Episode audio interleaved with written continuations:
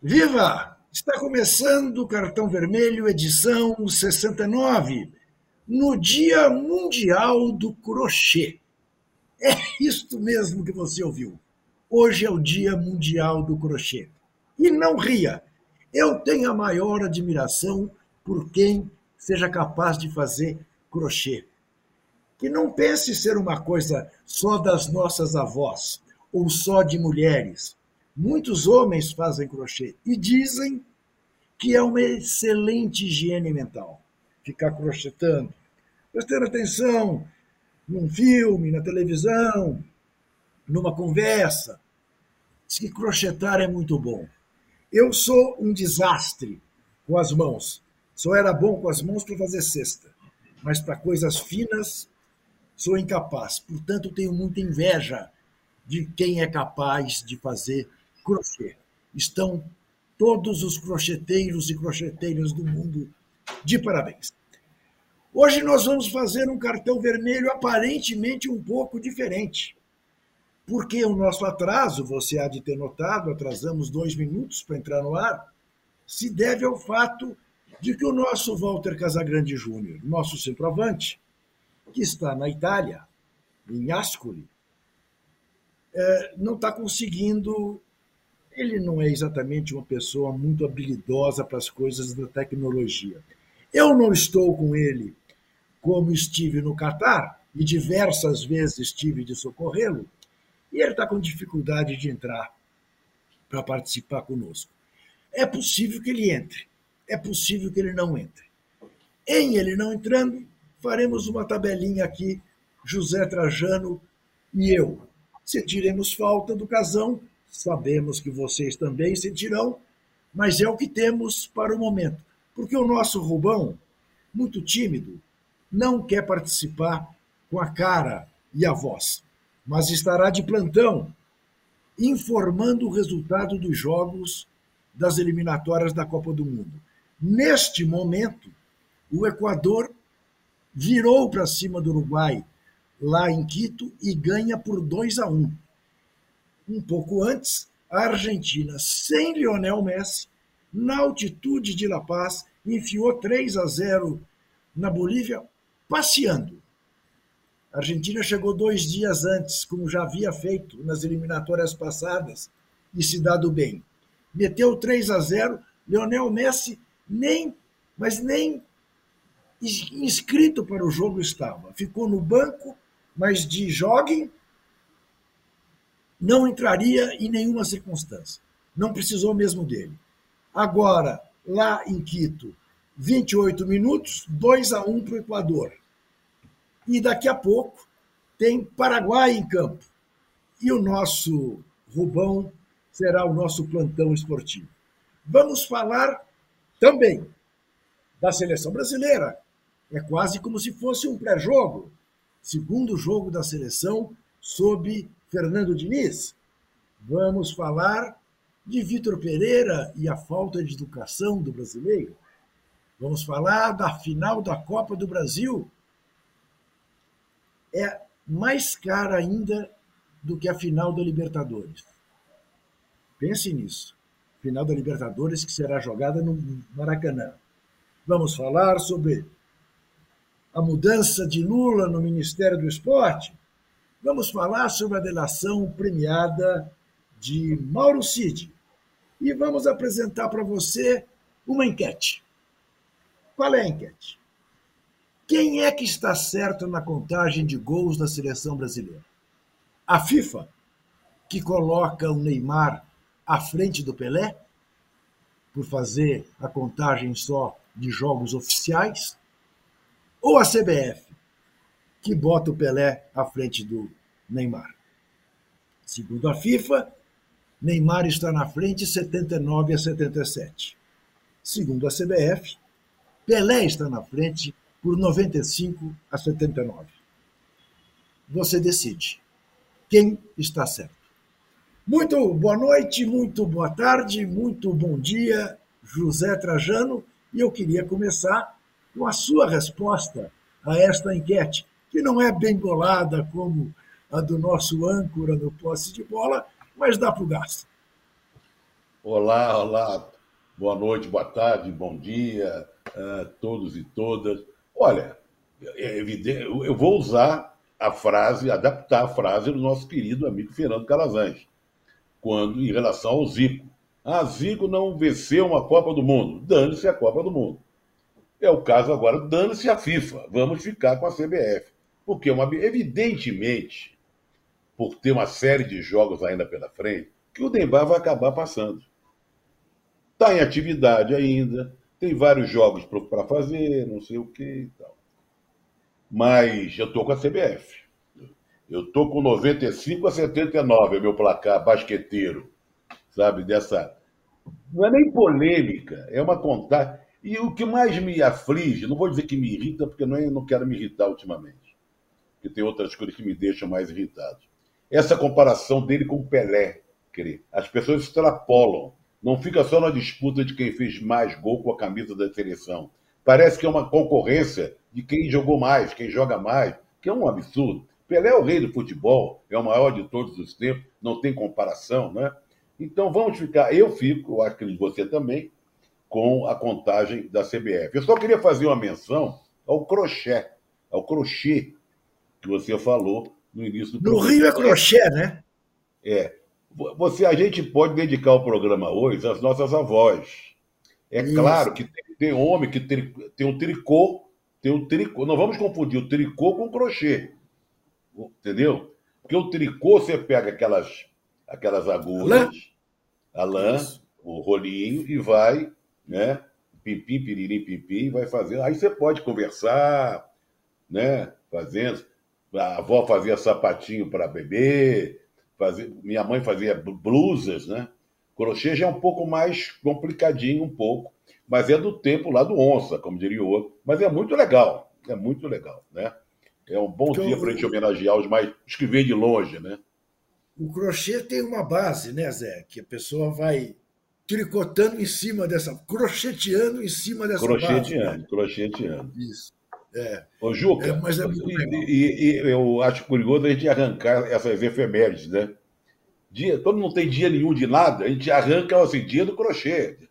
Dia do crochê, você pensa o quê? Oh. Você sabe que na, na, eu faço aquele programa, você também tem um programa na TVT, às quintas-feiras, Juca Entrevista, e o meu é diário, segunda, terça, quarta, quinta e sexta, ao vivo. E todo dia, além de falar de futebol, de política e tal, a gente pega efemérides. Tem gente, tem dia que não tem nada, Juca. Ninguém nasceu, ninguém morreu. Importante, né? Para a gente registrar. E tem dia que morreu e nasceu todo mundo. E tem dia, tem uns caras que nasceram e morreram. O que nós nasceram e morreram, a gente nasceu anteontem e morreu depois da manhã. Quer dizer, então é curioso é, essa procura de efemérides para fazer um programa diário que tem efemérides musicais, geralmente.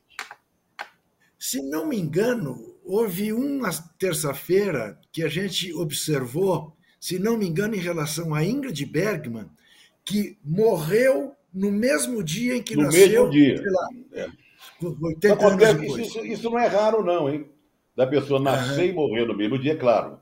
Com a diferença, Sim. no caso dela, ela morreu com 50 e tantos anos, 60 e é, tantos anos. Isso. Ela não morreu muito idosa, não. Mas daqui a pouco vamos falar das efemérides do nosso programa aqui do Cartão Vermelho. Né? Exatamente, e não são poucas hoje. São muitas. Mas, enfim, em relação a, essa, a nossa enquete, eu fico também com a CBF, explicando para quem não sabe, né, que além do mais, a média do Pelé é muito maior do que a do Neymar. Aliás, a média do Romário é maior do que a do Neymar. E segundo o Mauro, do Luiz Fabiano parece que é do, do Neymar. Tá ali, pau a pau com o Luiz Fabiano. Veja uh, uh, uh, o fato é que o Neymar joga muito mais vezes. Veja, o Pelé, quando jogava eliminatória, jogava eliminatória no máximo contra três seleções. Agora são dois turnos de nove rodadas. Então, a diferença é brutal. E o Pelé jogava, os gols que a CBF, que a FIFA não contabiliza, por exemplo, gols contra o Atlético de Madrid, gols contra a Inter de Milão, era muito mais difícil jogar contra esses times de ponta da Europa do que jogar contra a Bolívia, do que jogar contra a Venezuela, do que jogar contra a esmagadora maioria das seleções sul-americanas à época em que o Pelé as enfrentou. Porque quando, quando o, o, o futebol sul-americano era dominado pelo trio Brasil, Argentina Uruguai. Esses jogos eram duros, mas esses jogos não se davam nas eliminatórias, porque eram cabeças de chave Brasil, Argentina e Uruguai. Então, não dá para fazer esse tipo de revisionismo histórico e fazer do Neymar já o maior artilheiro. É claro que, quando ele passar, terá sido quem mais gols fez com a camisa do Brasil.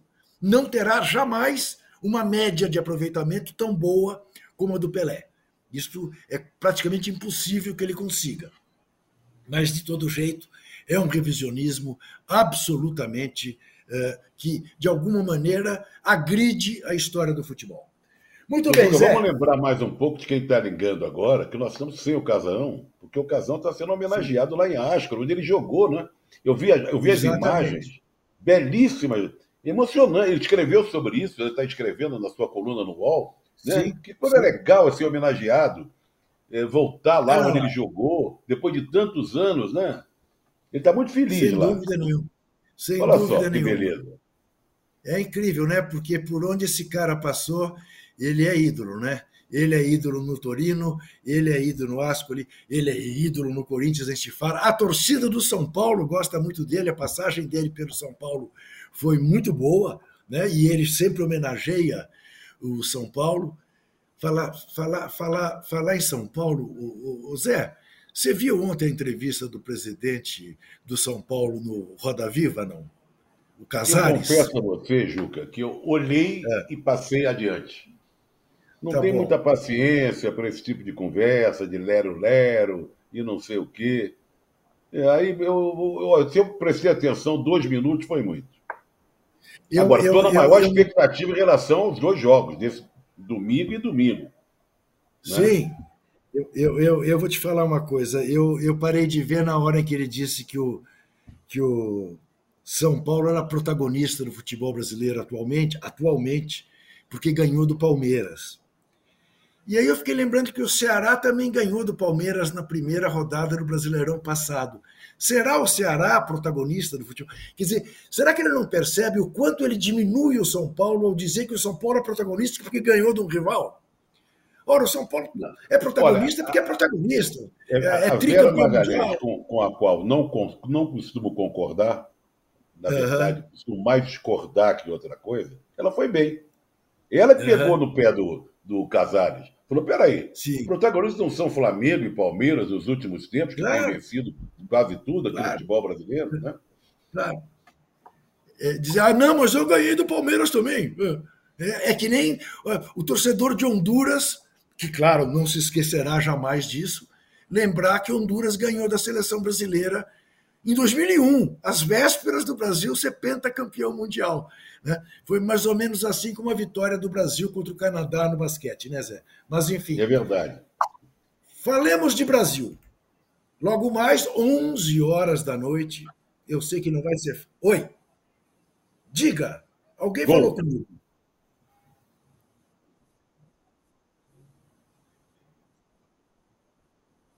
Ih, rapaz. Olha. Arboleda foi machucado. Ih. Olha. Este é Rubens Lisboa, o nosso plantão esportivo. Arboleda a volta do plantão esportivo, Juca. A volta do plantão. A volta do plantão esportivo. Que coisa. É tudo Mas, que não podia acontecer. Juca, o Arboleda costuma se machucar muito, né? Ou é uma impressão minha? Não, costuma. Vira e mexe, ele está machucado. E vai fazer falta. Quando não veste a camisa do Palmeiras, né, Zé? o protagonista. Mas, enfim, não vai ser fácil aguentar até 11 horas da noite para ver Brasil e Peru.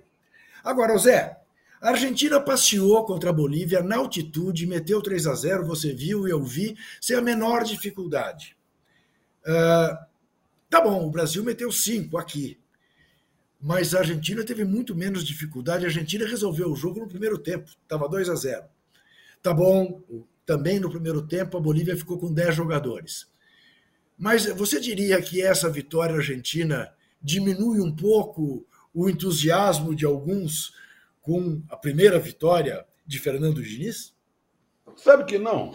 Sabe que não. Não?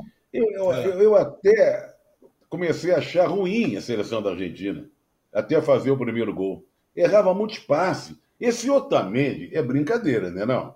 Eu acho também. também Esse Otamendi é brincadeira. Não é possível que na Argentina, não, ele está com Isso. 35 anos, não tem Isso. um zagueiro melhor que o Otamendi. Ele dá furada, ele erra passe, ele faz falta desnecessária, sabe? Então a Bolívia atacava só com Marcelo Moreno, dava até pena do Marcelo Moreno, sozinho lá na frente, na ponta esquerda. E aí a Argentina ficava trocando passe, então, mas não, não acertava. O Di Maria, que foi muito bem. Di Maria, muito bem. Zé, jogou até o fim, Zé. É verdade. Aos 30 é verdade. picos. Não, jogou é, até o é fim. É claro que o, o, jogo, a característica desse jogo, eu não gostei muito da Argentina, apesar da facilidade e do domínio. Porque também a Bolívia baixava o sarrafo, né? Bateram demais, bateram demais. E, não era faltazinha assim, tipo de empurrão. Não, entrava para agachar. Batia para valer. Tanto que o cara foi expulso, Isso. entrou mesmo, né? Pisou no tornozelo, virado, é. né? Do, do, do, do, do de pau, acho. Não sei agora, não me lembro quem foi. Romero, acho, não é sei se o zagueiro. Agora, quer saber uma coisa? De qualquer maneira, 3 a 0 lá na Bolívia é um bom resultado. Mas era o esperado Bom. também. Era esperado. Tanto o 5x1 do Brasil como 3x0 se equivalem. Não, é, não dá para tirar nada ainda. Eu acho que não é, diminui é... o Brasil. Vamos Isso, ver o, é que Peru hoje. Eu me pego sempre no seguinte, né, Zé? Você viu. A Argentina, lá em La Paz, eh, perdeu cinco vezes da Bolívia e agora ganhou pela quinta vez. E acho que são quatro empates. O Brasil perdeu já três vezes na Bolívia e em La Paz. A Bolívia é a seleção que mais vezes ganhou do Brasil em eliminatórias. Eu vou fazer uma frase, que. Vou fazer uma frase maluca. Não se faz mais é. time boliviano como antigamente. Como antigamente, não vai. Porque não vai. esse time é muito ruim. É muito, é muito ruim. ruim. Nossa, é muito ruim. Não, sim, sim, mas já houve um momento de estiverria e tal. Era outra. É, já teve um, um, um, ou outro ali né? que davam né, uma graça. Agora não. Lembremos, a Bolívia foi a primeira seleção a ganhar do Brasil em eliminatórias em 93, seleção do Parreira. Tafarel, no final do jogo, engoliu um peru, já de falta de oxigênio e tal. E o Brasil acabou perdendo por 2 a 0 Fizeram dois gols em três minutos. Quem a gente tem que tomar cuidado é com o Equador, hein? Ah, sim. Esse é um bom time, né? É um esse é um time. bom time. Esse é um bom time. Você vê que a Argentina teve dificuldade para ganhar do Equador. Sim, ganhou com gol de falta magistral do Messi no, no final tempo. do jogo. Sim. Esse é um bom time, sem dúvida nenhuma. Mina. E, e já acabou e, o jogo do Equador com o Uruguai? Não? não, 43 minutos. 43 dois minutos, 2 a 1. 2 a 1 para a seleção equatoriana. Muito bem, mas seja como for, o Brasil é favoritaço hoje, né? Não tem dúvida, você mesmo jogando em... a minha, a minha preocupação, o pessoal vai até achar engraçado todo mundo dizendo é seleção, tal, pegar o Peru, segundo jogo do Fernando Diniz, vamos ver se, se a coisa engrena, né? Ele está dando uma chance de novo para o Richarlison. Houve uma discussão, Isso. deve tirar do time, deixar. Eu acho que ia deixar, porque se tira, queima de vez, né? Se tira, Eu queima, queima de vez. Né? Então deixa, ele não está jogando bem, está na reserva do Tottenham, não é o centroavante ideal, mas vamos ver o que acontece. Mas então, tem toda essa expectativa, se o time vai jogar bem, no jogo fora. Mas a minha expectativa era outra, Juca. Você vê como é que torcedor é bicho esquisito, né? A minha expectativa é se o Gabriel Magalhães estava em condições de jogar, porque tem jogo domingo contra o Everton pelo campeonato inglês. O Zé, normalmente, normalmente uh, os ingleses não botam imediatamente de quando volta desse tipo de viagem, né? É, mas o reserva nosso está jogando na Polônia, joga pela Polônia, não joga rigorosamente nada. E temos que manter, manter pelo menos a distância. Aí o seu City pega o West Ham, que está muito bem, está em segundo lugar. É um jogo duro para o City. É. Conosco não tem jogo duro. Eu vi, eu vi a Noruega jogando um pedaço hoje, do Haaland jogando. Você chegou a ver? É. Não, não vi. Estava ganhando de 2 a 0 da Geórgia e com dois grandes jogadores que atuam no futebol inglês. O Haaland do seu time e o Odegaard no meu time no meio de campo. E ganhou de 2 a 0? Não, acho que até foi mais, já estava tirando jogadores, tá. destruindo. Não, porque outro dia, outro dia tiraram o Haaland, daí a Noruega tomou um empate. É, Ele fez o gol. Não está tá bem na fita. A Noruega tem os dois, mas não, não acontece é, nada. É. Aliás, bom, você sabe que a seleção brasileira jamais ganhou da norueguesa, né? E já perdemos, inclusive, em Copa do Mundo, lá na França, em Marseille. Coisa, né? Aquele famoso jogo do pênalti do Júnior Baiano. Do Júnior Baiano? Isso, isso. Que, que pouca gente viu na hora. Vamos Só o André Fury viu. Só o André Fury viu. Como é que está como é que tá a contagem de votos? Deixa eu ver aqui, que agora eu tenho 76% dão razão à CBF. E 24% apenas dão razão à FIFA. Muito então vamos bem. repetir, repete a enquete para o pessoal saber. Vamos ver. Quem está certo na contagem de gols de Pelé e Neymar? A FIFA, que dá vantagem a Neymar, ou a CBF, que dá vantagem ao Rei Pelé? Agora, falando do jogo de hoje, ainda eu até publiquei essa nota há pouco no blog. Vou bater na madeira, bate na madeira, pé de pato, mangalô, três vezes. Só não pode acontecer uma coisa hoje, com o Neymar. O Neymar que não se machuque. Um Neymar que não volte para a Arábia Saudita sem poder jogar pelo time dele, pelo qual ele ainda não estreou. Lembre-se que o Jorge Jesus reclamou da convocação dele, dizendo: Mas ele não pode jogar aqui, como é que ele pode jogar lá? Pois ele veio para cá e jogou. Jogou bem. Se volta, se volta a jogar e se machuca, olha, os sauditas são muito generosos, mão aberta, com dinheiro, com joias. Oh, dão joias, dão joias para qualquer ex-capitão. Mas não permita a um ditador que ele desconfie de estar sendo feito de bobo. Porque aí as coisas ardem. Tomara que Neymar não se machuque. Você sabe que lá no Peru tem os xamãs, né? os indígenas. Sim, sim. Então saiu, saiu uma, uma imagem, um vídeo, hoje coloquei até no programa, eles fumando cachimbo e tal, pegando uma camisa do Neymar e uma camisa do Paulo Guerreiro. Bom, o Guerreiro pode acender charuto, cachimbo e tal, que eu não acho que já era um ex-jogador em atividade mas com a camisa do Neymar, jogando fumaça na camisa e tal. Sei não, hein?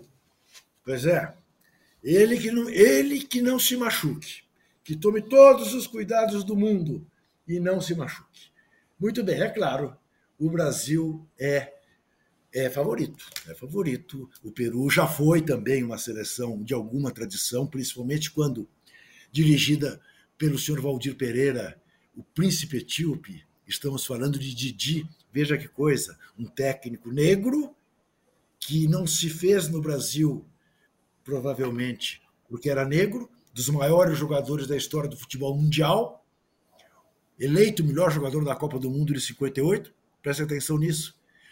A Copa de 58, que revelou para o mundo Mané Garrincha e Pelé, teve como melhor jogador dela o senhor Didi.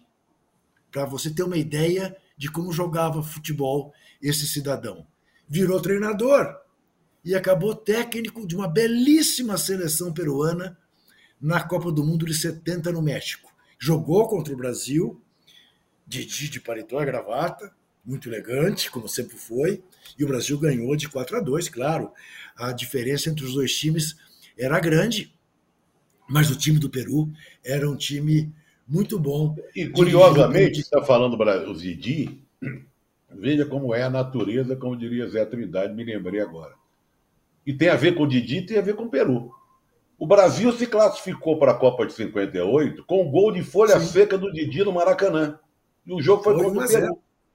Sim. 1 a 0 Porque lá em Lima. Não, foi no Maracanã. Sim, no não, Maracanã. porque lá em Lima tinha sido 0 a 0 Exatamente. Fez o gol. Isso. Aí começou Isso. a história da folha seca, trajetória Isso. da bola. O Brasil ganhou do Peru, se classificou para a Copa de 58 e foi campeão. E o Didi, o melhor jogador da Copa. Veja você a importância antes do e durante do Didi na Copa de 58. Exatamente. Exatamente. O, senhor, o príncipe etíope era assim chamado por Nelson Rodrigues e virou o, o, o apelido dele. Muito bem. Agora, bom, você vai me desculpar, Zé, eu sei que você não gosta que eu faça esse tipo de homenagem, mas eu sou obrigado a mostrar o distintivo das Brabas. Ah, mas foi muito legal mesmo. Eu acompanhei, dou parabéns. Olha, muito bom. Foi muito gostoso acompanhar. Ao contrário do primeiro jogo, foi fraco. Esse Sim. foi emocionante, o estádio lotado, muita vibração. Que a despedida do Arthur Elias, da, do, agora vai ser técnico da seleção, com mosaico com o nome dele. A Tamires fazendo o gol da vitória. Olha, as jogadoras da Ferroviária de Araraquara sendo aplaudidas pela, pela torcida do, do Corinthians na hora de ir embora. Foi muito legal, Juca. Salve as bravas. Foi.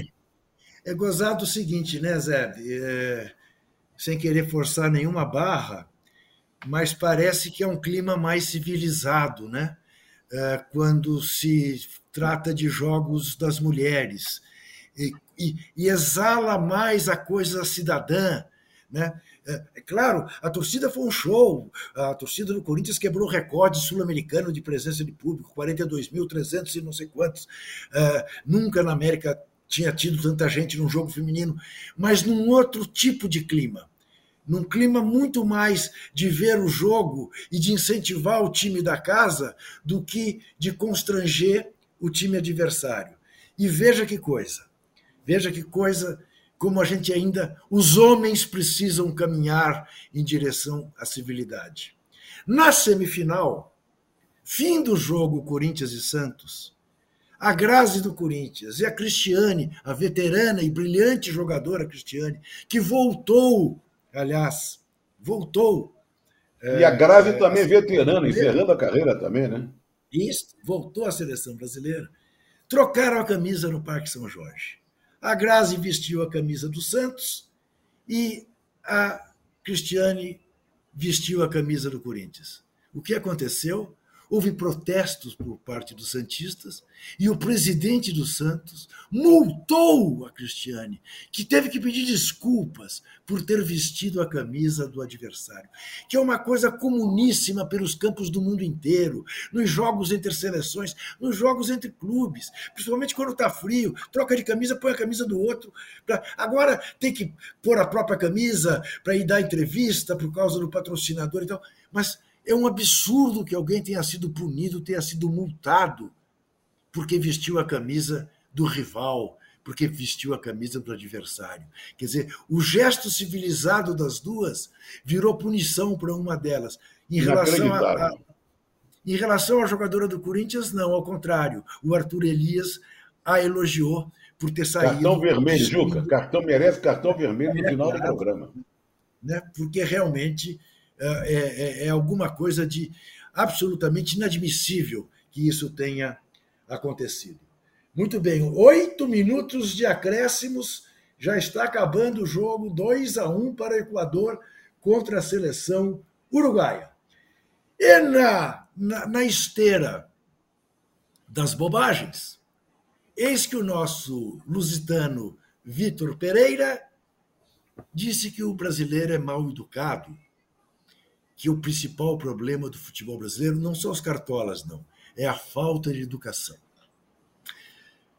Ele que saiu do Corinthians mentindo, dizendo que ia para Portugal de volta cuidar da sogra e foi para o Rio cuidar do Flamengo.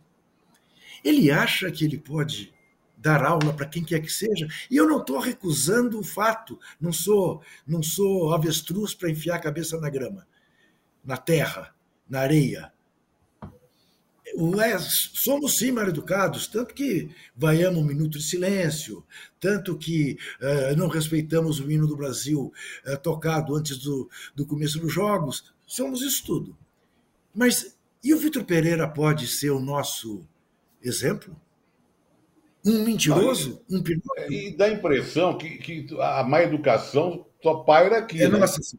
É, nossa, é, é, é, nós temos que nos orgulhar desse, dessa má educação. Isso acontece em todos os lugares, sabe? Na terra dele, em Portugal, na Espanha, na Itália, na Turquia, na Grécia, onde o futebol, de uma certa maneira, é, é muito mal educado, porque, é, porque reúne multidões. Então, você não quer que a multidão seja tudo cordeirinho. Tem comportamento ruim, às vezes, de má educação, às vezes a emoção toma conta e a pessoa extrapola. Agora, não gostei, não, quer dizer. De um modo geral, as entrevistas dele e do, o, do pessoal que vem de fora são entrevistas um pouco, é, como é que eu posso dizer? Um pouco assim, querendo dar lição. Um pouco, colonizadoras, é. Exato, é colonizadora. Vocês não sabem se comportar, vocês são mal educados. Aliás, o mal do futebol brasileiro, se ele falasse, olha, são os cartolas em primeiro lugar. Né? Claro. O, o comportamento dos técnicos na beira do campo. Isso. Inclusive alguns jogadores, algumas torcidas, alguns cronistas esportivos. É uma série de claro. soma disso tudo. Claro. Aí tudo bem. Claro. Agora, não é privilégio né, da, do Brasil ser que o problema maior do futebol brasileiro é a, a falta de educação. E eu Isso. também não gostei, uma vez que ele deu uma entrevista quando era técnico do Corinthians, respondendo uma pergunta, não lembro qual foi, falou: que, que, é isso? Você sabe quanto eu tenho no banco? Você sabe que. Sabe? Se orgulhando de. É. Perguntaram para ele, se, perguntaram para ele se ele temia ser demitido no Corinthians. É, ele disse, é. Você sabe quanto eu tenho no banco? Vou ter medo de ser demitido. Estou nem aí, né? Estou nem aí. É, realmente. Ô Zé, tá. fique vocês. Fique você. Oi? Avisando aqui Fala, que acabou encerrado o jogo Equador-Uruguai, 2x1 para o Equador, de virada. Uh, reforçando que o Arboleda saiu lesionado, com, saiu com, aparentemente com dores na coxa, saiu de maca. E segue 0x0 Venezuela e Paraguai. Muito bem, nove minutos, dois minutos do segundo tempo, Venezuela e Paraguai, que jogo, hein? Esse realmente. Esse, Não, já imaginou, esse... ô Juca, já imaginou o cara que gosta muito de futebol, fanático. É. Eu falei, vou esperar o jogo do Brasil. Vou ver Venezuela e Paraguai. Dorme. Ele não aguenta o primeiro. Ele não chega no primeiro tempo do jogo Brasil e Peru. É isso, ele dorme antes. Ele, ele dorme, dorme antes. antes. Ô Zé, fique estarrecido como eu fiquei com o levantamento feito por nosso Rubens Lisboa. Ô Zé, na Libertadores. Ih, cala a boca, Siri. Ninguém perguntou nada para você. Oh, fica quietinho. Na Libertadores, Zé, vamos ter ingressos categoria 1, R$ 1.300. Tá aí, tá na tela aí, ó, 1.300. Categoria 2. Tá categoria 2. 300, 800 reais. 800 reais. Categoria 3, 260 reais. Final no Maracanã. Jogo único no Maracanã, né? Final da Libertadores. Jogo único no Maracanã. Flamengo e São Paulo, domingo que vem, no mesmo Maracanã. Setor Norte, 400 reais. Setor Sul, 700 reais. Leste Superior, mil reais. Leste Inferior, mil e duzentos reais. Oeste Inferior, mil e quinhentos reais. Já é mais caro do que o mais caro da Libertadores. E pasme, Maracanã mais. Ainda bem que eles não estão chamando de Maracanã Plus, porque são tão bestinhas que eram capazes de fazer isso. Maracanã mais. Zé Trajano, Maracanã mais, Trajano. 4.500 ah, reais. Juro. É um camarote com, com a escola de samba junto. Não é, é vinho francês, uh, é, caviar. É caviar, salmão, lagosta. Você desce de helicóptero no estádio. Qual a capacidade, qual de, de, de no Maracanã, quantos ingressos à venda nesses jogos aí, tanto na Libertadores como no Flamengo e São Paulo? Dá o quê? 40 e tantos mil, 50 mil? Não, dá quase 70 mil, né? Dá 66. É, tá, então eu vou contar uma coisa para você. É, é, sim, sim. Eu estou escrevendo um, negócio é. aí é. sobre 1960. É um próximo tá. livro, 1960. E toda vez que eu falo de um jogo, eu remeto a uma história passada. Então, quando você vai jogar América e Flamengo, eu remeto a 1956, que foi a decisão do campeonato de 55. O de 55 terminou em 50. Era hábito naquela época. Terminou, acho que em abril, abril ou março de 56. com a presença até do Juscelino, que acabado de ser eleito. Muito bem. É... Sabe quantas pessoas tinham no Maracanã, 1956? Que eram, foram, é o melhor de três. Primeiro jogo, o Flamengo ganhou de 1 a 0. Quatro dias depois, o América deu de 5 a 1. E quatro dias depois, o Flamengo, no terceiro jogo, ganhou de 4 a 1. Foi o jogo decisivo. Quantas pessoas você imagina que estavam no Maracanã no dia, eu acho que é 4 de março ou 4 de abril de 1956, Juca? América e Flamengo. Se, for 4 de março, foi no dia que eu fiz seis anos. 120 mil. Errou. 143 mil pagantes. 143 mil pagantes. É um negócio meio maluco. Nesse mesmo estádio que vai abrigar aí a final da Libertadores, jogo único, e esse primeiro jogo da Copa do Brasil. Aí o Vicente fala, não, mas aquele antigamente ficava um em cima do outro, jogava mijo na cabeça do cara, não tinha lugar para sentar. Tudo bem, beleza. Mas que saudade que eu tenho desses 143 mil, viu? Pois é, você sabe, Zé, eu tenho uma experiência uh, com o Maracanã naquele dia em que jogaram Brasil e Paraguai em 69. Eu fui, eu fui de carro para o Rio com o meu amigo Eduardo Gudim, esse grande Grande compositor. Grande compositor. Fomos os dois para o Rio de Janeiro ver esse jogo. Com ingresso, comprado aqui em São Paulo. Zé, eu tenho ingresso, esse ingresso até hoje, não picotado. Porque ao chegarmos na porta do Maracanã, a massa invadiu, derrubou um portão. Eu me lembro de ter entrado no Maracanã sem pisar no chão, eh, carregado pela turba. Eh, e sentei em qualquer lugar, primeiro lugar que deu para sentar para ver o jogo.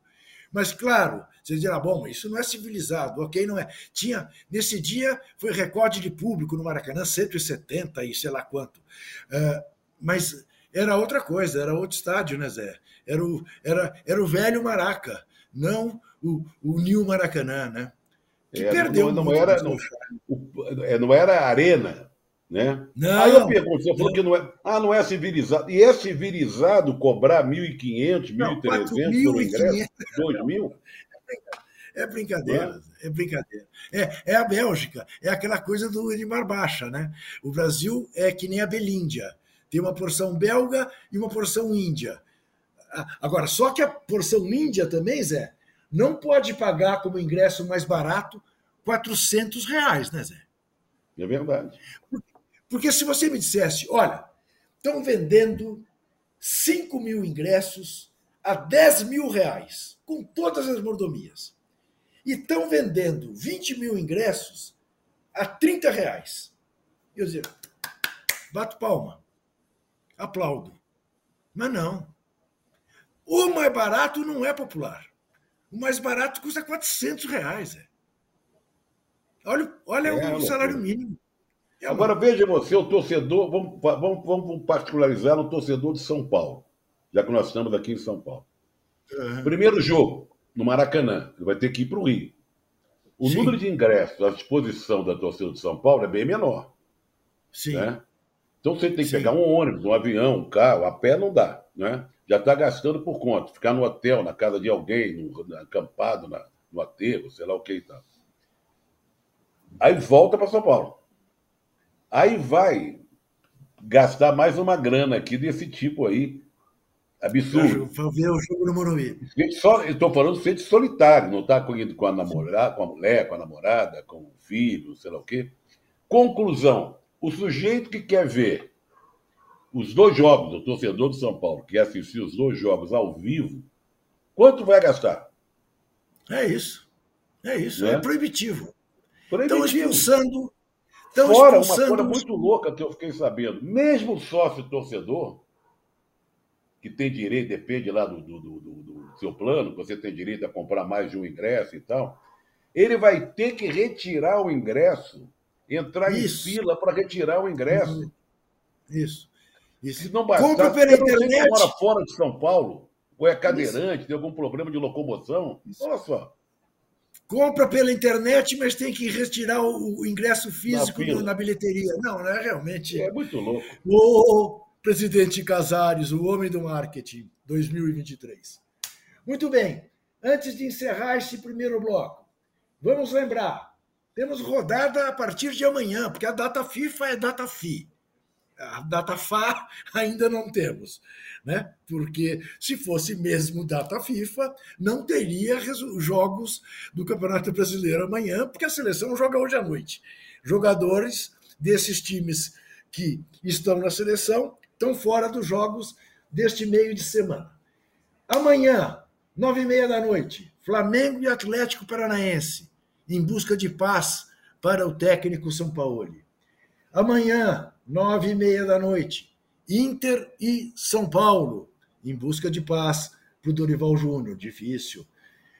Quinta-feira, sete horas da noite, Santos e Cruzeiro. A reabertura Santos... da Vila Belmiro, né? reabertura da Vila Belmiro. O é. Santos brigando para sair do, da do zona do rebaixamento. O Cruzeiro jogando para não entrar na zona do rebaixamento, para não ficar perto dela. Às nove, às sete da noite, do mesmo jeito, Fortaleza e Corinthians no Castelão. Corinthians na mesma aflição do Santos. Fortaleza muito mais tranquilo. A Van Premier das semifinais da Copa Sul-Americana porque depois é se encontrarão mais duas vezes. Curitiba e Bahia na quinta-feira. Também. Será que é a estreia do Rogério Ceni já, né? É a estreia do Rogério Ceni. Então, na quarta-feira, Flamengo e Atlético, Inter e São Paulo. Na quinta, Santos e Cruzeiro, Fortaleza e Corinthians, Coritiba e Bahia, Red Bull, Bragantino e Grêmio. Na sexta, Cuiabá e América. Jogo de dois desesperados também. Na sexta, 21h30, Palmeiras e Goiás, o clássico esmeraldino, aqui na Casa Verde. No sábado, Vasco e Fluminense. É claro, o Fluminense precisava ter seu técnico de volta. Então olharam para isso. O Fernando Diniz volta amanhã para o Brasil a tempo de dar treino ao time dele na quinta e na sexta. O Juca, e no não será em São Januário, que é uma vergonha essa interdição de São Januário é uma perseguição, é a criminalização da, da, da miséria, porque o despacho do juiz, falando da barreira do Vasco, dos contornos de São Januário, é uma coisa preconceituosa. Está havendo uma série de encontros com as torcidas do Vasco, lá a diretoria. Estão prejudicando o Vasco. Estão prejudicando Sim, o Vasco. É, Sabe, é, o Vasco é, precisando se reerguer no campeonato. É, é uma afronta que está acontecendo. É outra, outro escândalo coisas nossas. E finalmente, no sábado às nove da noite, grande jogo, é o grande jogo da rodada. É, Atlético é. Mineiro e Botafogo. O Galo Exatamente. contra o líder. Vamos ver se o líder, com esse período que teve, né, se o fogão volta a ser o fogão que foi até a virada do turno. Vamos fazer um rápido intervalo. Não esqueça de dar o seu joinha, não pedi nenhuma vez hoje. Vou, peço agora dê o seu joinha, vote na nossa enquete, quem está certa? A FIFA, que dá mais gols para o Neymar na seleção brasileira, ou a CBF, que dá para o Pelé? E a gente volta em seguida para falar de outros assuntos. Até já.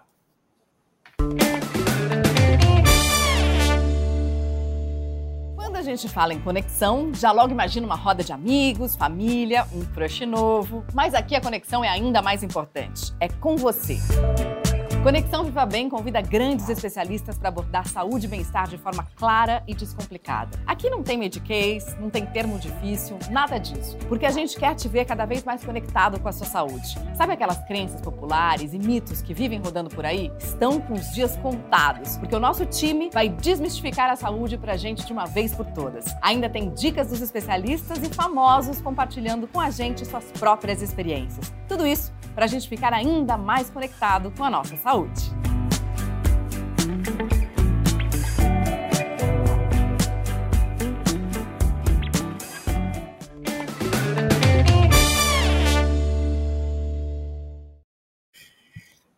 Ah, eu me divirto, Zé, sabe? Porque de vez em quando dá tempo de dar uma olhadinha aqui nos comentários. Eu estou vendo um aqui de um cara chamado Messias. Só podia ser, né? Alguém chamado Messias. Ele faz, se limita ao seguinte comentário: os três patetas. Pois Messias são só dois hoje. Hoje são dois. são só dois. O terceiro não veio, ele está lá sendo homenageado em Ascoli, coisa que você, na sua vida, provavelmente nem pode sonhar em ser. O terceiro está lá em Ascoli e, portanto, não está conosco aqui, teve dificuldade de se contatar. Está sendo homenageado pela torcida do Ascoli, como é sempre homenageado pela do Torino, do Corinthians, enfim. Uh, o terceiro pateta não pôde evitar, Messias, o Messias. Ora, Messias, você honra o seu nome. Não há de ser nada. Olha aqui, vamos falar de cultura.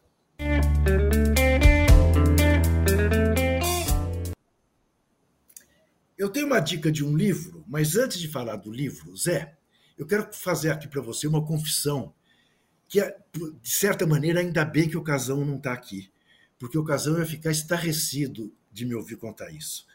Zé, eu não sei por que cargas d'água na semana passada, eu estava procurando alguma coisa e me deparei com o trailer do filme Era uma Vez na América.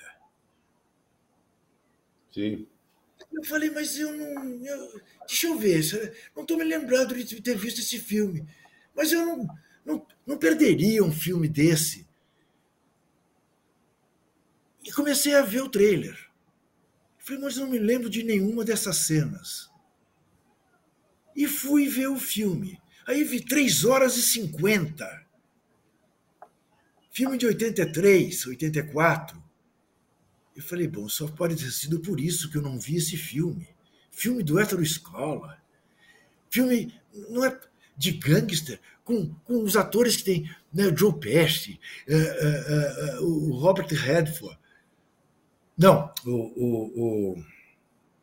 De Niro, né? Não é o Robert Robert De Niro. Comecei a ver, Zé. Eu parei às quatro. Parei às quatro da manhã, né, Zé? Que baita filme! Como é que eu não tinha visto, Zé? É um filme, de alguma maneira, que, equivalente ao chefão. Que filme fabuloso! É, é, é. Tá na Netflix, ou tá na HBO Max, tá na. É fácil de achar, não, não tá difícil de achar, não. Que filmaço, Zé. É, não, eu vi mil anos atrás, é maravilhoso. Com, com, com trilha musical do, do, do, do, do Ennio Morricone. Maravilhosa não, trilha musical. Oh, não, quem gosta de cinema, não faça como eu. Passei mais não de 40 passar, anos. Não deixe passar. 40 anos sem ver esse filme, um filme da minha, da minha geração, é claro. Eu tinha 34 anos quando esse filme quando esse filme uh, foi lançado no Brasil. Né? Não deixe de ver, é um filmaço. E eu quero recomendar este livro aqui, Um Espião Silenciado, que eu recebi hoje, do historiador Rafael Alberti. Este historiador foi fazer uma pesquisa para a sua tese de mestrado sobre a, a famosa CPI do IBAD, que era um instituto de extrema-direita que colaborou para a queda de João Goulart, em 64. E deparou-se com uma morte de alguém, de um jornalista que caiu do, do, do, da janela do seu apartamento. E vai atrás de contar a história desse jornalista. Passa oito, dez anos pesquisando e lança como tese esse, esse livro como tese de doutorado, Um Espião Silenciado, pela editora CEP, é, que é lá de Pernambuco. Ele é hoje professor lá em Pernambuco. Deixa eu ver. Companhia Editora de Pernambuco. Um espião silenciado. Você vai aprender muito, porque ele contextualiza e não é, uma, não é um livro não é um livro com linguagem acadêmica. Você lê como se fosse um romance. E fala de personagens, alguns que estão aí até hoje. Por exemplo, como o jornalista Zunir Ventura, um decano da nossa imprensa. É um livraço. É um livraço e te coloca dentro do que foi o pré-golpe de 64. É muito interessante. Ele me mandou, eu não o conheço, me mandou com uma dedicatória muito, muito carioca. Uh, este, muito carioca, não, muito carinhosa. Este é um singelo presente em homenagem a toda influência que você exerce em historiadores e jornalistas da minha geração. Eu costumo dizer, tá, Rafael? Eu sei que você não está nos vendo, mas alguém dirá para você que a gente comentou o seu livro. Não me responsabilize pelas suas opções. Não me não tenho nada a ver se você escolheu ser jornalista, se você escolheu fazer ciências sociais, história. Eu não tenho nada a ver com isso. Agora você só tem uma coisa, Juca. Como é que você sabe que é. ele não está vendo? Ele pode estar tá vendo no YouTube ou no UOL. Ele pode. Ué. É, ele, ele pode estar tá vendo, mas eu diria que ele deve ter coisa mais importante para fazer, um historiador. Ele pode estar esperando Brasil e Peru, né, fazendo hora. É, pode ser, pode ser, Zé, pode ser. Então, queria dar essas duas dicas. Não deixe de ver Uma Vez na América e procure esse livro, Um Espião Silenciado. Porque este jornalista seria um agente duplo. Ele trabalhava para a esquerda e para a direita ao mesmo tempo. E, ao que tudo indica, segundo as pesquisas dele, foi silenciado pela direita, que o teria tirado do apartamento dele. É um livraço. E, e curto. É um livro, não tem 200 páginas, acho. Ou se tem 200, tem 136 páginas. É um belíssimo livro. Vale a pena ver. Agora vamos botar o ouro nos tipos.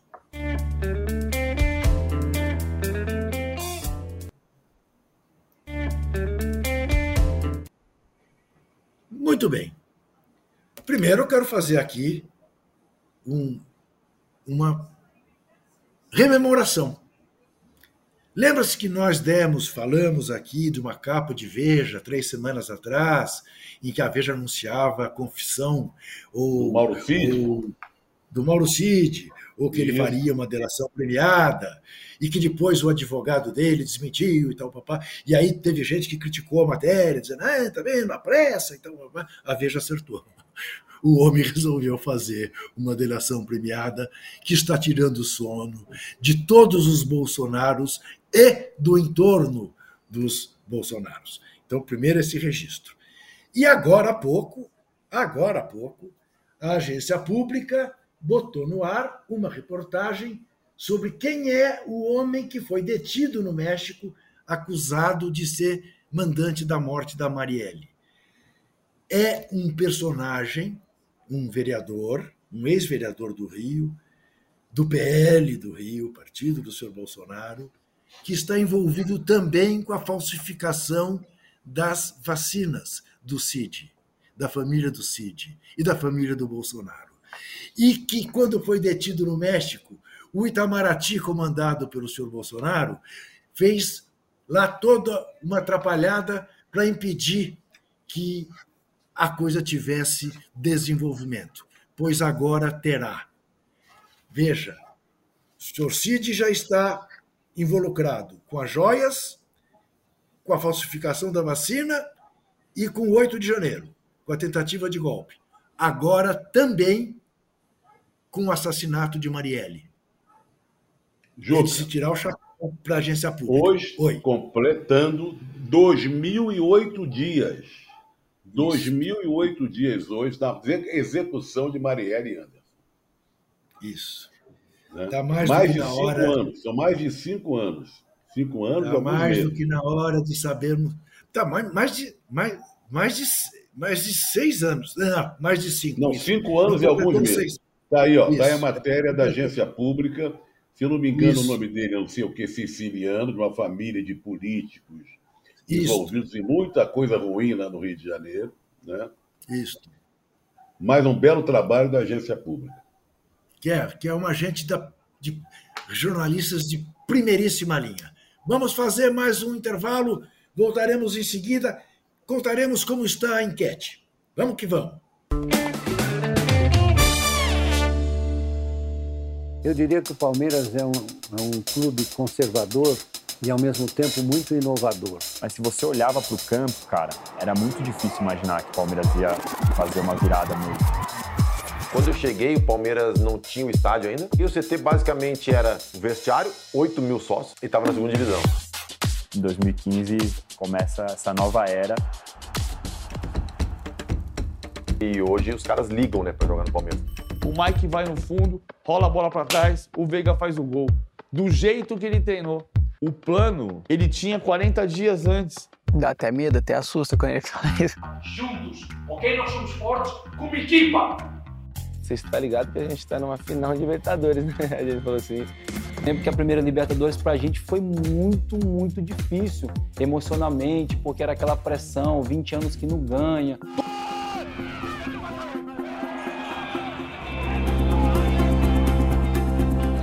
Vai chegando, aqui ó, a bebê, tá levando junto, bebezinho. Palmeiras da Virada, da reconstrução até os títulos com Abel. Assista ao documentário com exclusividade no Wallplay.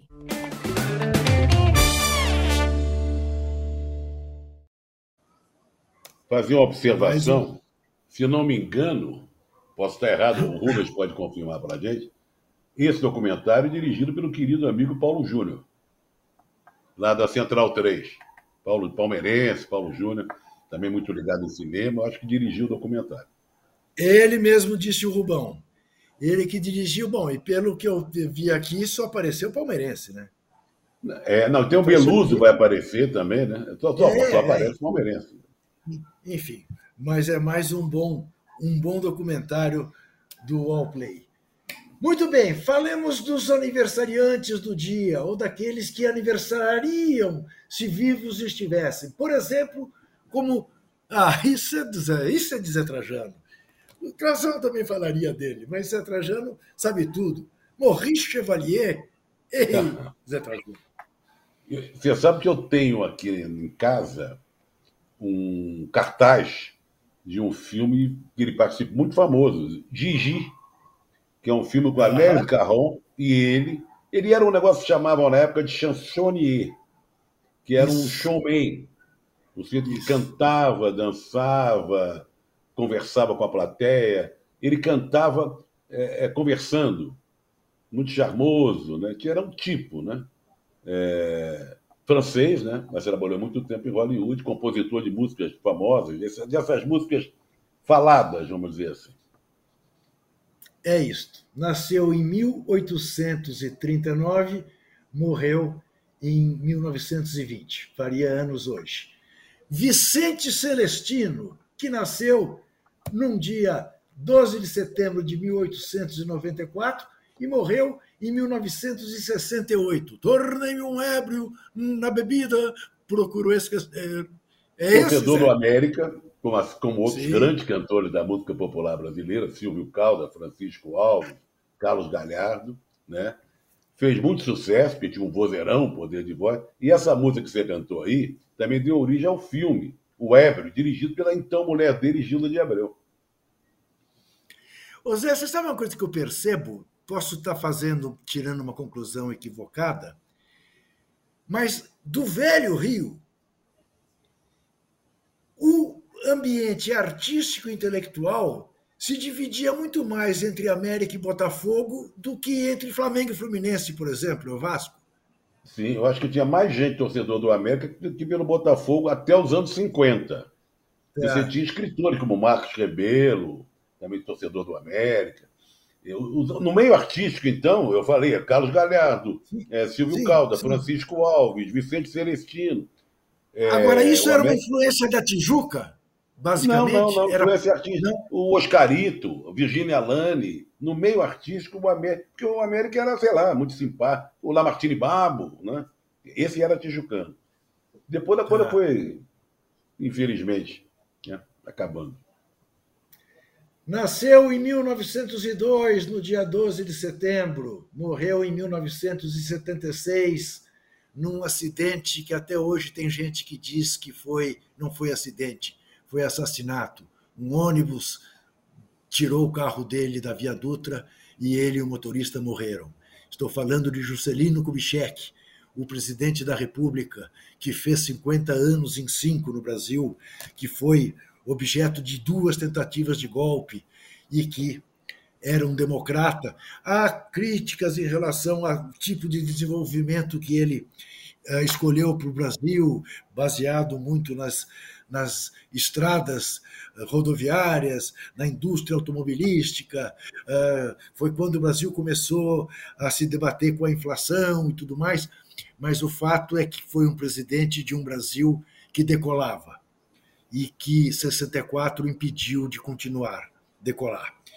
Porque depois dele veio a dupla Jânio Jango, a renúncia de Jânio, a posse de João Goulart, o golpe do parlamentarismo, o plebiscito que reimplantou o presidencialismo, e quando as reformas de base tomavam feição, as elites com os milicos acabaram com a festa em 64. Era o Brasil do Juscelino, era o Brasil da Bossa Nova. Juca Chaves fez até uma música cujo título era O Presidente Bossa Nova para Juscelino, era o Brasil campeão do mundo de 58 e de 62 no futebol, era o Brasil da, da, do cinema novo de Glauber Rocha, de Nelson Pereira de Santos, de tanta gente, era o Brasil do basquete bicampeão do mundo de Vlamir, Mauri, Rosa Branca, o Piratã, era o Brasil de Manuel dos Santos, campeão mundial dos 100 metros, recordista mundial dos 100 metros, nado livre, imagine, imagine o Brasil tinha um campeão mundial. O lema dele era 50 anos em 5, né? 50 anos, era o Brasil de Maria Esther Bueno, campeoníssima. Que nasceu em Diamantina. Tinha até uma música que fez do Flávio. Ele nasceu em Diamantina. Ele era médico. Né? médico. Exato, isso. Médico mineiro. Uh, era o Brasil de Maria Esther Bueno, já falei. Era o Brasil de Éder Joffre, campeão mundial dos galos o maior peso galo de todos os tempos, até hoje assim reconhecido pela imprensa especializada nos Estados Unidos. Era esse Brasil que foi um dia por cinco anos presidido por Juscelino Kubitschek. Faria anos hoje, nascido em 1913, a figuraça de Jesse Owens. Jesse Owens, que calou, que calou Hitler, que ganhou os 100 metros os 200 metros e o salto extensão e os 4 por 100 em Berlim, nas barbas do nazista. Que Só estava isso. ali. Só isso. Que estava 1936, ali né? para 36. Estava ali para configurar a, a superioridade da raça ariana e viu um negro calá-lo nos 100 metros, nos 200 metros, no revezamento 4 por 100 e no salto em distância no momento em que Rubão, o Rubão está com delay. Tem gol, tem gol. Tem gol onde, Rubão? Gol na Venezuela. Venezuela 1 a 0 no Paraguai. Veja você. 1 a 0 para a Venezuela contra o Paraguai. Festa na Venezuela. Então falávamos de Gessiones, que é isso tudo. E que imagine vocês, porque depois fez um anúncio. O Comitê Olímpico dos Estados Unidos caçou-lhe as medalhas. Acredite você, porque o esportista tinha que ser amador. Só foi devolver as medalhas anos depois. Mas esta é a figura deste herói do mundo ocidental, do mundo democrático, o negro Jesse Owens. Faz anos hoje, Leci Brandão, nascida em 44. Grande sambista, deputada estadual, né? está no terceiro ou quarto mandato aqui em São Paulo, do PCdoB, compositora da, da, da ala de compositor da Mangueira, grande figura. Sou fã da Leci Brandão. Eu também. Zé do Caroço, é o grande sucesso dela. E foi comentarista de carnaval da TV Globo há muito tempo, né? E Ela ensinou o muito Brasil bem. a falar. Ela ensinou o Brasil a falar comunidade em vez de favela. Exatamente. É, é. Ela, ela. E faz anos hoje, nascida em 66, mas essa não tem idade, porque está cada dia mais bonita. A grande atriz e a grande cidadã Malu Mader, casada com Tony Belotto, grande Sim, figura, fã, um, casal, um casal delicioso, um casal maravilhoso.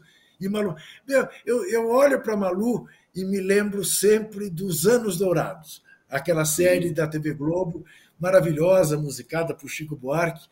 Uh, Malu E o Gilberto hoje- Braga, também torcedor do América, porque era tijucano, Olha né? Olha só. né? E fazendo 57 anos hoje, também sou fã. Nós já mandamos abraço para ela num, num grupo. nosso do grupo de- Sabemos isso. Isso. Estou vendo aqui o Wanderson John dizendo: Juque Trajano, acho o personagem Pateta um ser adorável, trabalhador, de bom senso, honesto e muito divertido. acho que o Messias acertou em cheio no elogio. Ô, Wanderson, você sabe que tem uma coisa? Eu, eu acho muito divertido. Tem gente que às vezes acha que me xinga, dizendo: você é um Dom Quixote. E eu digo: oh, muito obrigado, muito obrigado. Adoro lutar contra os moinhos de vento, contra o que quer que seja, que me coloque numa posição justa. Porque quem luta contra os moinhos de vento, em regra, está lutando contra as injustiças. Então, não me ofende em nada me chamarem de quixotesco. Né? Até eu sou magro o suficiente para ser confundido com a figura de Dom Quixote de La Mancha. Zé, em matéria de mortes, Zé, nós temos mortes, aniversários de morte. José Lins do Rego, esse era Flamengo, né, Zé? É, esse tem a ver com futebol, paraibano, né, torcedor rubro-negro, e ele quebrou o pau com o Zizinho, no Sul-Americano, em 53. A, C, a CBD, na época, multou o Zizinho e eram os responsáveis por o Zizinho não ter ido em 54 para a Copa na Suíça. O Brasil e perdeu ele... essa Sul-Americana e era chefe da delegação. Uhum. E ele Venezuela tem anulado, hein? Olha o plantão esportivo do cartão vermelho informando que houve um toque de mão, não valeu, portanto, o gol. O VAR entrou em ação. 0 a 0 continua Paraguai e Venezuela. Informou Rubens Lisboa, em nome do Banco da Praça, que para você trabalha de graça. Casas Decimais, as melhores casas em artigos esportivos. Lembrando dos tempos do CBN Esporte Clube, que eu tinha todos esses patrocinadores e que eu dizia: tome chá de cadeira esperando a queda do Ricardo Teixeira. Até que ele caiu. Muito bem. Álvaro Moreira. Ah, Álvaro Moreira, pai do nosso Sandro Moreira, avô da nossa. Eugênia Moreira. Eugênia Moreira, casada com o nosso Luizinho Nascimento. Fale de Álvaro é. Moreira. Álvaro Moreira, é, é, é, ele tem um livro muito famoso dele chamado As Amargas Não. Ele era um, ele, ele reunia na casa dele, assim como Aníbal Machado reunia em outra casa, os intelectuais da época. Ele e a, e a mulher do, do, do, Álvaro Moreira, que é Eugênia, que tem o mesmo nome da, da neta, né? foi uma das primeiras jornalistas brasileiras, né? a Eugênia. Fumava charuto na redação. Era um homem. É, muito interessante, escrevia muito bem, academia, é, marcou o nome dele na literatura brasileira e também nessa, nessa convivência com uh, os grandes intelectuais e mestres da literatura na época. Olha, quando eu fui interrompido pelo plantão esportivo, quando falava do, dos Zelinhos do Rego, é, é importante lembrar, autor de Menino do Engenho, que é um clássico né, do sim, romanceiro sim brasileiro. Tá? Dizer, ele não é apenas alguém que evitou o Zizinho jogar contra. Não, não, não claro, claro. Tem uma obra, tem uma obra. Exatamente. Muito bem. Ah, o, o, o, nosso, o nosso, o nosso, as nossas efemérides continuam com o maestro Eleazar de Carvalho, que nasceu em, do, em, em 1912 e morreu num 12 de setembro de 1996, é. Ah, marcou, né? Antigamente nós tínhamos dois maestros muito famosos, né? Quando a gente Orquestra Sinfônica Brasileira, de regência Eliasat agora, então Isaac Karavachev, né? Famoso, sério. Importante na história da música clássica aqui no Brasil. E também morreu no dia 12 de setembro, nascido em 1907, morreu em 1996, o ditador Ernesto Geisel. Isso e aí você passar. veja. Pode passar, não, pode passar. Pois é. é você veja a diferença. A. Tira a foto do que fora. falamos vai, de Juscelino Kubitschek e do que falamos desse cidadão, que, entre outras coisas, tinha conhecimento das torturas que aconteciam no Brasil, das mortes que aconteciam de prisioneiros políticos e nunca se manifestou. Nunca se manifestou em torno disso. Ao contrário, era cúmplice disso. Um, a história cobre de glórias. Outro, a história cobre de absoluto desencanto, desprezo, nojo, como diria, Ulisses, como diria Ulisses Guimarães. Tem um nojo da ditadura, desprezo absoluto. É isto. Vamos aos nossos cartões. Tira a foto do cartão. homem, por favor, pô. Tira a foto do rap, desse Nossa, cidadão, desse ditador. Pô, será o capeta, JP? Que isso? Estamos JP deixou e não apertou o botão, pô. JP, é, o JP está preocupado com o Corinthians e Fortaleza quinta-feira. Não, ele está tá querendo Brasil e Peru daqui a pouco, 11 da noite. Vai dormir no primeiro ansioso tempo. pelo jogo. É. Bom, o cartão dourado vai para as brabas corintianas, pentacampeãs brasileiras de Eu futebol, tetracampeãs seguida. Né? E o cartão vermelho, eu Bota a vinheta. Dar, Bota a vinheta. Para a direção. Ah, o cartão vermelho, faz favor. Vinheta.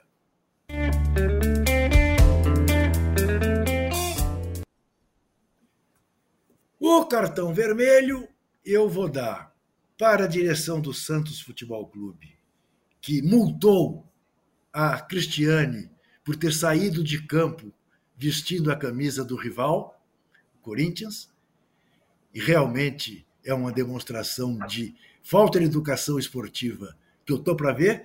E, infelizmente, com dor no coração, lamentando muito e esperando que haja ainda algum tipo de, de, de cicatrização ou de cura para essa ferida ao nosso presidente Luiz Inácio Lula da Silva, que demitiu a Ana Moser e não deveria tê-lo feito, em hipótese alguma, porque ela tem um projeto belíssimo para o esporte brasileiro. E pôs o Fufuquinha no lugar. O Fufuquinha, que de esportes não entende nem de e-esportes que, que nunca chutou uma bola. O Fufuquinha. E para dar dinheiro para o Fufuquinha das verbas das casas de aposta. Para o Fufuquinha mandar construir quadras pelo resto do Brasil e fazer o partido dele ganhar a eleição de prefeitos no ano que vem. Como há um projeto, uma ideia que deve ser, eu não sei, poderia ser anunciada ainda hoje, mas não consegui falar com a Ana Moza. Diana Moser fazer um desenho de política esportiva para o Ministério da Educação, para o Ministério da Saúde e para o Ministério do Desenvolvimento Social, por enquanto fica o cartão vermelho, tá, seu Lula? Se de fato ela for fazer isso tudo, na semana que vem a gente dá uma equilibrada. Mas a gente tá Espero tá que isso aconteça. Espero que isso é. aconteça. Muito Bom, bem. Vamos registrar que o casal não teve entre nós, mais uma vez, quem está pegando no meio do programa, ou pegando no fim, está sendo homenageado lá em Ascoli onde ele jogou. Exatamente. É, né, tem uma festividade lá para os ex-jogadores. Exatamente. O terceiro pateta, segundo o Messias, o terceiro pateta não fez o programa hoje. Amanhã você tem, às nove da manhã, o All News Esporte, com Domitila Becker. Às onze tem o de primeira, com Marcelo Azan e com o PVC. E na sexta tem o posse de bola, com aquele quarteto de patetas. É um quinteto é um quinteto. quinteto Somos um quinteto, âncora. não? Com âncora é quinteto. quinteto. Com âncora é. é. Temos o patetão, que é o âncora, e os quatro patetas. Até lá. Terça-feira, às sete e meia da noite, estamos aqui de volta com o cartão vermelho. Valeu.